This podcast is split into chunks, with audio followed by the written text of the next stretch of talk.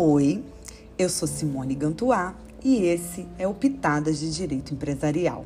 E hoje a gente vai falar um pouquinho sobre as modalidades de vencimento da nota promissória e eu também vou aproveitar esse podcast para falar um pouquinho sobre a nota promissória vinculada a contrato. Em relação ao vencimento da nota promissória, é aplicável a ela a princípio, o mesmo regime jurídico aplicável às letras de câmbio, por força lá do artigo 78. Acontece que é, lá na letra de câmbio, que a gente já tratou lá no episódio 13 dessa temporada, a gente tem modalidades de vencimento ordinárias e modalidades de vencimento extraordinária. Falando de, de, forma bem ampla, esses duas sistemáticas de vencimento são aplicáveis à nota promissória. Contudo, a nota promissória é uma promessa de pagamento, enquanto que a letra de câmbio é uma ordem de pagamento. Portanto, essas modalidades de vencimento nem sempre vão se adequar aos dois institutos, porque eles têm características um pouco diferentes. Então, vou falar primeiro um pouquinho em relação aos vencimentos é, ordinários, né? Então a gente tem quatro modalidades de vencimento ordinário previstos na Lei Uniforme de Genebra, que é a modalidade à vista, a certo termo de data, a, cer a com data certa e a certo termo de vista. A grande questão que a gente tem envolvendo a nota promissória é a modalidade de vencimento a certo termo de vista. E por que, que a gente tem é, essa questão envolvendo ela. Porque na letra de câmbio, o termo desse certo termo de vista, ele é contado a partir do aceite. Só que a nota promissória, ela não tem aceite. Então, na letra de câmbio, o aceite é o termo a có da contagem desse certo termo de vista. Mas para a letra, para nota promissória, a gente não tem um aceite. Então, tem autores que vão dizer que essa modalidade de vencimento não é aplicável à nota promissória. Por outro lado, há autores, como o professor Luiz Emílio, que vai defender que a nota promissória pode ter e pode se submeter a essa modalidade de vencimento desde que o termo visto seja substituído, o termo é, aceite seja substituído pelo visto. Então, o título é apresentado para o, de, o emitente, o emitente dá um visto e a partir desse visto conta-se o termo conforme determina o artigo de 78, a linha 2 da LUG. Eu, particularmente, atravesso, fico um pouco atravessada porque é, eu acho que essa modalidade de vencimento é realmente incompatível com a nota promissória. Mas fato é que a gente tem essas duas orientações com relação a, essas, a essa modalidade de vencimento especificamente. Mas quanto às outras, não há nenhuma diferença do, daquilo que nós tratamos quando falamos do vencimento nas letras de câmbio.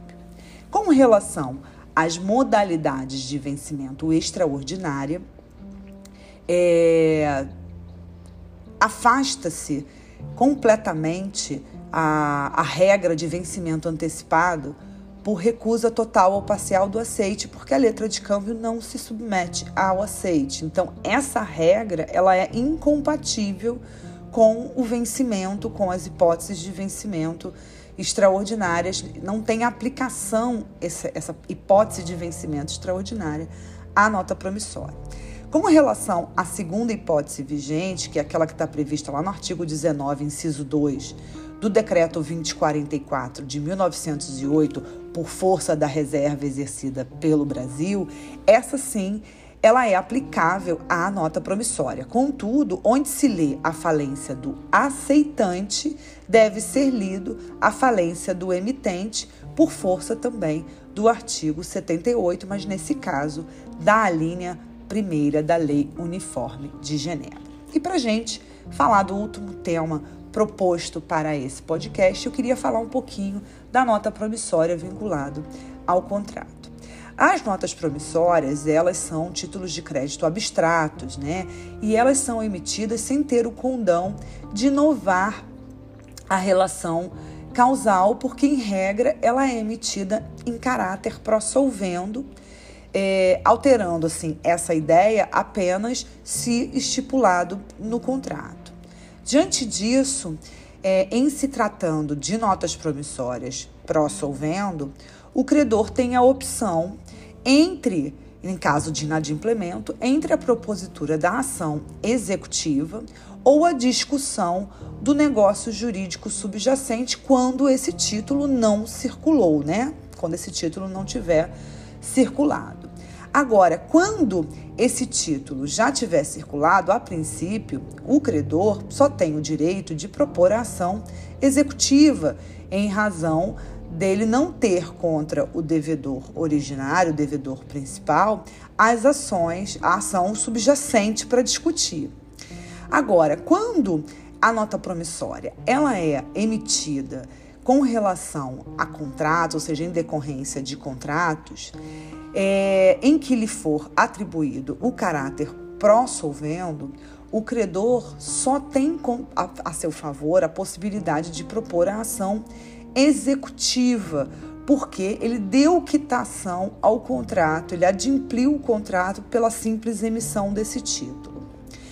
É, essa desnaturação do caráter pró-solvendo em pró-soluto, ele é feito no contrato, ou seja, ele não consta da cártula, ele é feito expressamente no contrato.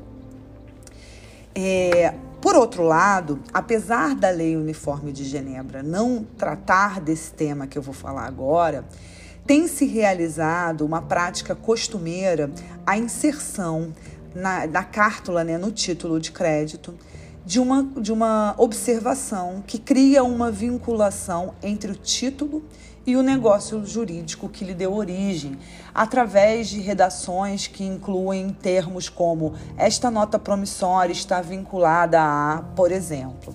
Nessa hipótese, quando o título circular, ou seja, ainda que o título circule, nenhum endossatário é, poderá alegar que desconhecia esse fato é, porque ele foi um adquirente ciente dessa condição. Então, ele não é terceiro de boa fé, porque ele conhecia, né? Ele, é, ele conhecia a situação da, da, da, relação estabelecida nesse título de crédito.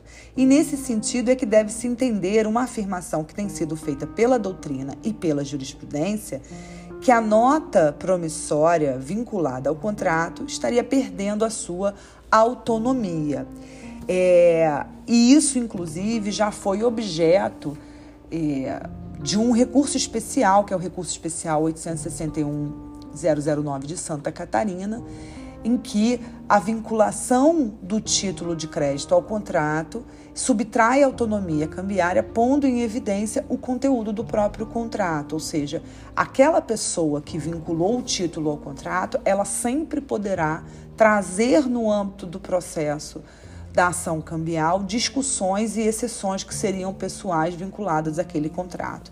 Então é importante que vocês tenham essa, essa consciência de que se eventualmente você tiver uma, uma nota promissória vinculada a um contrato, é retirada, de certa maneira, a autonomia desse título, porque a pessoa que recebe o título com essa observação não pode ser considerado terceiro de boa-fé a impedir a alegação das exceções pessoais, mas não implica em perda da executoriedade ou coisa que o vale impondo necessariamente, é, impondo, por exemplo, uma propositura de uma ação causal. Não, não é o caso. Você pode propor a ação de execução, só que o devedor ele sempre vai poder discutir de fundo o seu contrato, porque aquela pessoa que está executando ele não é considerado terceiro de boa fé. Com isso, a gente termina esse breve podcast e eu aguardo vocês em uma outra oportunidade. Até lá. Tchau!